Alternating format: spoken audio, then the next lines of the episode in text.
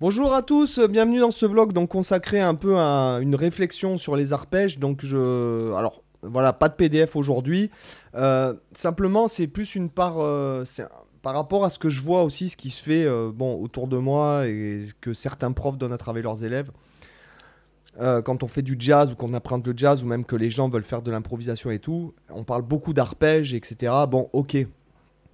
Mais je trouve que le travail des arpèges en soi, ne sert pas à grand chose euh, s'il n'est pas euh, s'il n'est pas mis en relation de suite avec quelque chose. C'est-à-dire que bon, je vais parler dans un cadre jazz ou improvisation en général. C'est-à-dire que vous, vous vous dites ah bon, je vais bosser toutes mes gammes, tous mes arpèges, etc. Mais bon, de travailler des gammes et des arpèges, ça ne fait jouer que des gammes et des arpèges. Et le problème est que je pense qu'il vaudrait mieux que de suite ce soit corrélé avec une mélodie, avec un exemple. C'est-à-dire que, par exemple, le bosser des arpèges euh, sur des grilles, si vous là, vous travaillez pas l'improvisation, vous travaillez les arpèges. Et je vois que même moi, pendant mon apprentissage du jazz, pendant des années, j'ai essayé de jouer des arpèges sur les grilles. Clairement, ça marche pas. Et ça commence à marcher dans le, dans le cadre où on visualise effectivement ces arpèges, etc. On visualise ces gammes et tout ça et qu'on apprend en fait du vocabulaire euh, en conséquence. C'est-à-dire, je vous donne l'exemple, il vaudrait mieux que vous passiez un mois à poncer un solo, par exemple, euh, admettons pour les gens qui font du jazz, un solo de Joe Pass ou un solo de Wes Montgomery, du moins un truc qui vous plaît vraiment, en, l'écrivant et en l'analysant, parce que le fait est que d'écrire, euh, ça vous oblige à savoir où partent les phrases, où elles arrivent, et à mettre en relation les accords et les phrases clairement, moi j'ai commencé à progresser en improvisation et en jazz le jour où j'ai commencé à relever des trucs. Voilà. Donc après, mon, pratiquement pendant, allez, voilà, je pas, pendant 10 ans, je n'ai fait que ça comme travail. C'est-à-dire que je n'ai travaillé aucune gamme, aucun arpège, euh, rien du tout. J'ai juste travaillé des relevés que je relevais de Charlie Parker, euh, Miles Davis, euh, Joe Pass, Wes Montgomery un petit peu aussi. Euh, Scofield Metney beaucoup, euh, Coltrane, Lee Morgan beaucoup aussi. Voilà. Et euh, par-ci par-là, des solos que, qui me plaisaient, ou, des plans qui me plaisaient, des phrases qui me plaisaient. Et c'est là qu'on se dit, mais en fait, ouais, ça sert à rien de travailler. par exemple, si vous faites, par exemple, vous travaillez le 2-5-1 que vous faites.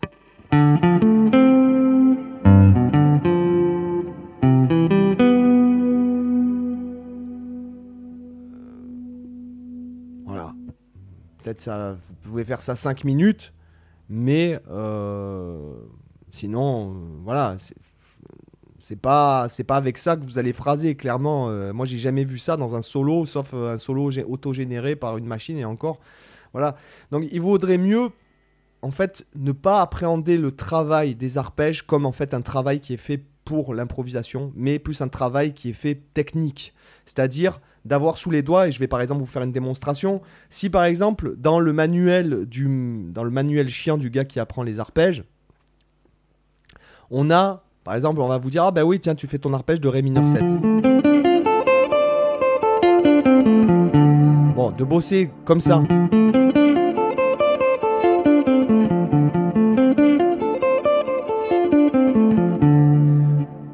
C'est ok, tu l'as dans les doigts, machin, ok, mais non, bon, euh, il faut le vrai travail technique sur les arpèges, ça serait plutôt de dire bon, maintenant j'ai bien repéré mes intervalles sur cette position, parce que si jamais tu travailles ça bêtement en regardant une tablature et sans être conscient des intervalles que tu joues, c'est-à-dire euh, fondamental, tierce mineure, quinte juste, septième mineur, fondamental, tierce mineure, quinte juste, septième mineur, fondamental, et que tu mets pas de suite, tu places pas des repères. Si par exemple tu visualises cet accord, ou ta triade, d'accord? Euh, Ça ne sert à rien. Ça ne sert à rien. Si tu te, si tu repères pas les intervalles, ça sert à rien. Et le deuxième travail que je conseillerais énormément à faire, c'est quel autre doigté je peux faire? En partant avec, par exemple, le petit doigt ici. Ok. Comment je peux faire autrement sinon? Ok. Qu'est-ce que je peux faire d'autre Ok, comment je peux faire encore Ou alors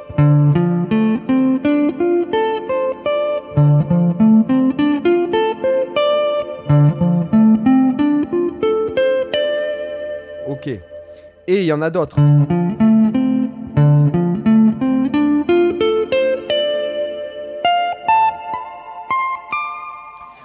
Ultra important dans le travail des arpèges, voilà, là je vais pas vous faire une leçon comme j'avais fait pour les arpèges majeur 7. Encore une fois, si par exemple vous avez compris, si vous, pour les gens qui suivent vraiment le vlog tous les jours, il y en a, vous êtes environ un millier a priori à suivre le vlog tous les jours.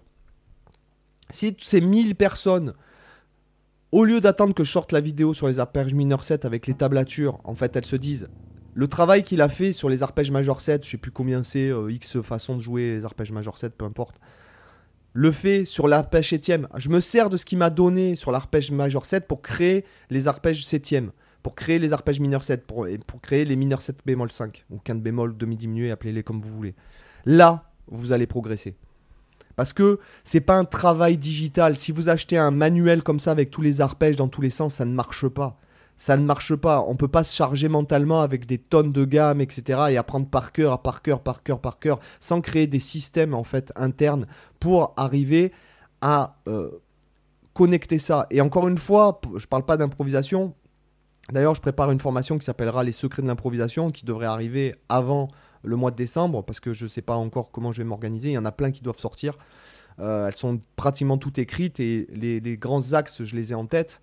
Mais ce que je veux dire, c'est que, encore une fois, on parle de musique. Et il vaudrait mieux que vous passiez des heures, des heures, des heures à jouer avec le thème, à broder autour du thème, par exemple pour ceux qui font du jazz, ou euh, pour, ceux, pour les gens qui font du blues, du rock, etc., à prendre des phrases qui vous plaisent et à broder avec, à les faire avec d'autres doigtés. C'est ce que j'explique dans la formation gratuite là-haut. En fait, euh, c'est l'improvisation pour tous, donc c'est vraiment les bases de l'improvisation euh, dans, dans, le principe de ce que j'explique là. C'est-à-dire que la musique, c'est, j'ai envie de vous dire que la musique en tant qu'art, ce n'est pas juste des arpèges et des gammes. Euh, ce sont surtout des mélodies, etc. Et pour les gens qui font du jazz, fusion, etc. Bon, moi, c'est vrai que j'ai fait beaucoup de jazz, j'en fais beaucoup moins maintenant. Sûrement que pour le vlog, j'en referai. Je vous, là, je vous prépare des phrases et tout. Mais ce que je veux dire, c'est que quand on travaille les arpèges, si le travail, j'ai pas envie de dire intellectuel, mais conscient. Euh, le travail de conscience des intervalles, il n'est pas fait vis-à-vis de notre instrument, ça ne sert à rien. Travailler devant la télé en faisant... Ça sert à rien. Rien, rien, rien, rien du tout. Je vous le dis, je, l'ai eu fait. Cette, cette erreur-là, je l'ai faite. Donc, euh, je peux vous dire que si, si vous voulez vraiment travailler les arpèges, vraiment, faites-le en vous disant bon ok là si je fais ça donc fondamental. Tierce mineure. Je répète souvent la même chose mais septième mineur fondamental. Tierce mineure quinte juste. Septième mineur fondamental. Quinte juste. Euh, euh, septième mineur quinte juste etc rien que déjà tu ferais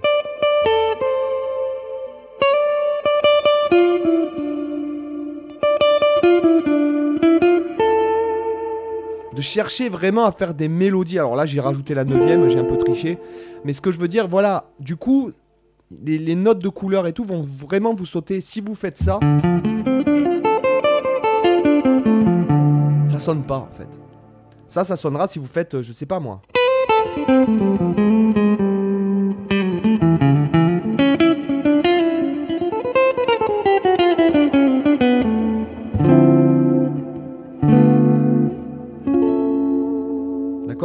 C'est-à-dire que vous allez créer des mélodies et en fait j'ai tellement écouté de jazz, j'ai tellement travaillé de relevé qu'après euh, après on, en vient à avoir des clés sous les doigts mais des clés mélodiques. Et si jamais on vraiment fait ce qu'on appelle de l'improvisation motivique, c'est-à-dire on va prendre un, un, fragment. Si par exemple euh, je voulais faire un fragment, admettons, en utilisant uniquement l'arpège et que je me dis bon quelle mélodie je peux faire?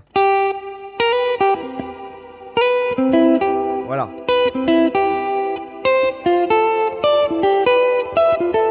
Dans un solo, ça peut passer. Voilà, parce qu'il y a eu ce travail, c'est pour ça qu'on travaille souvent les. J'en ai déjà parlé. Et ça, vous n'avez pas besoin de le faire des heures. Une fois que vous avez compris, il vaudrait mieux que vous vous entraîniez à improviser, à trouver une mélodie. Euh... Euh...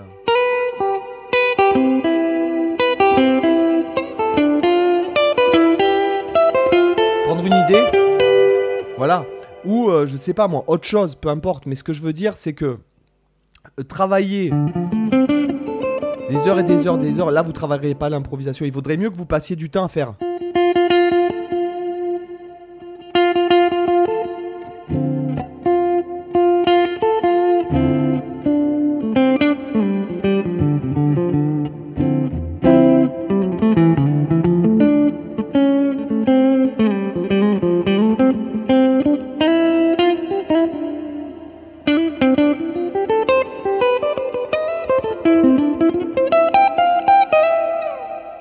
Chercher des mélodies, etc., en vous rappelant euh, sur quel accord vous êtes.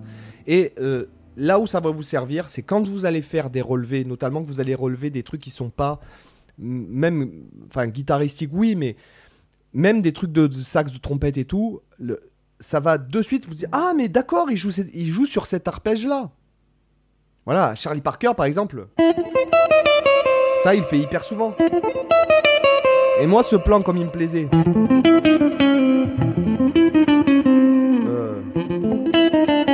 Je l'ai fait de toutes les façons possibles. Du coup, c'est rentré dans, dans, mon. Euh. Ou alors. D'accord?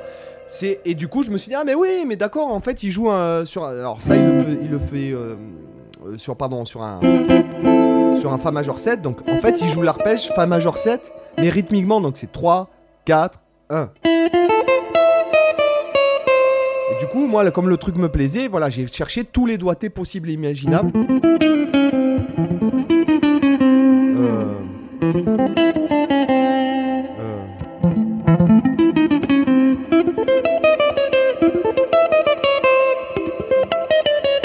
Voilà. Et du coup, après, je me sers même de ça pour faire. Euh,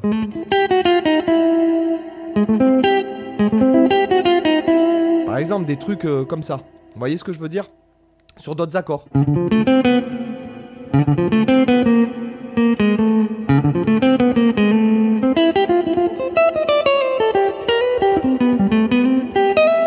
Voilà, donc de vraiment, en fait, de, du coup, de mettre en corrélation et après de repérer euh, comment tous les doigtés qu'on peut faire. Euh, encore une fois, moi, je préconise cette méthode-là, c'est-à-dire de plus penser en gamme et arpège du tout, mais de juste penser en mélodie. Et le fait de d'avoir travaillé les arpèges et les gammes pour poser en fait des repères sur le manche, ça va vous aider après à développer le truc.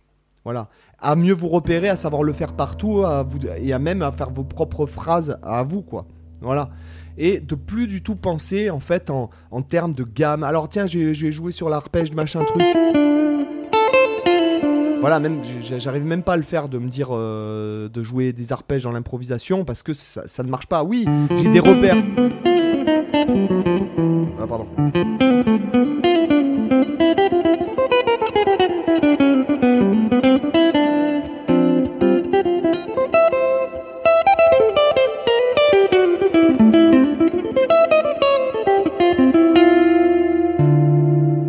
Ce que je veux dire, c'est que le, on peut pas, ça, ça marche pas. J'ai essayé, je vous dis, j'ai essayé de bosser des modes, des gammes comme ça, sans, sans. C'est pas, c'est pas pas intellectualiser, mais c'est conscientiser les choses en fait, conscientiser les intervalles, etc.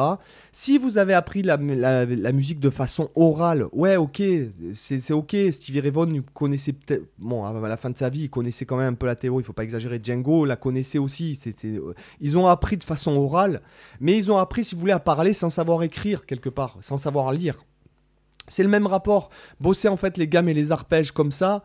Euh, si après on s'en sert pas, et c'est ce que je dis même dans ma formation euh, Mille et une façons de bosser les gammes, le but c'est pas euh, de bosser des exercices pour bosser des exercices, mais c'est de s'en servir et de s'en servir après dans, dans ces improvisations.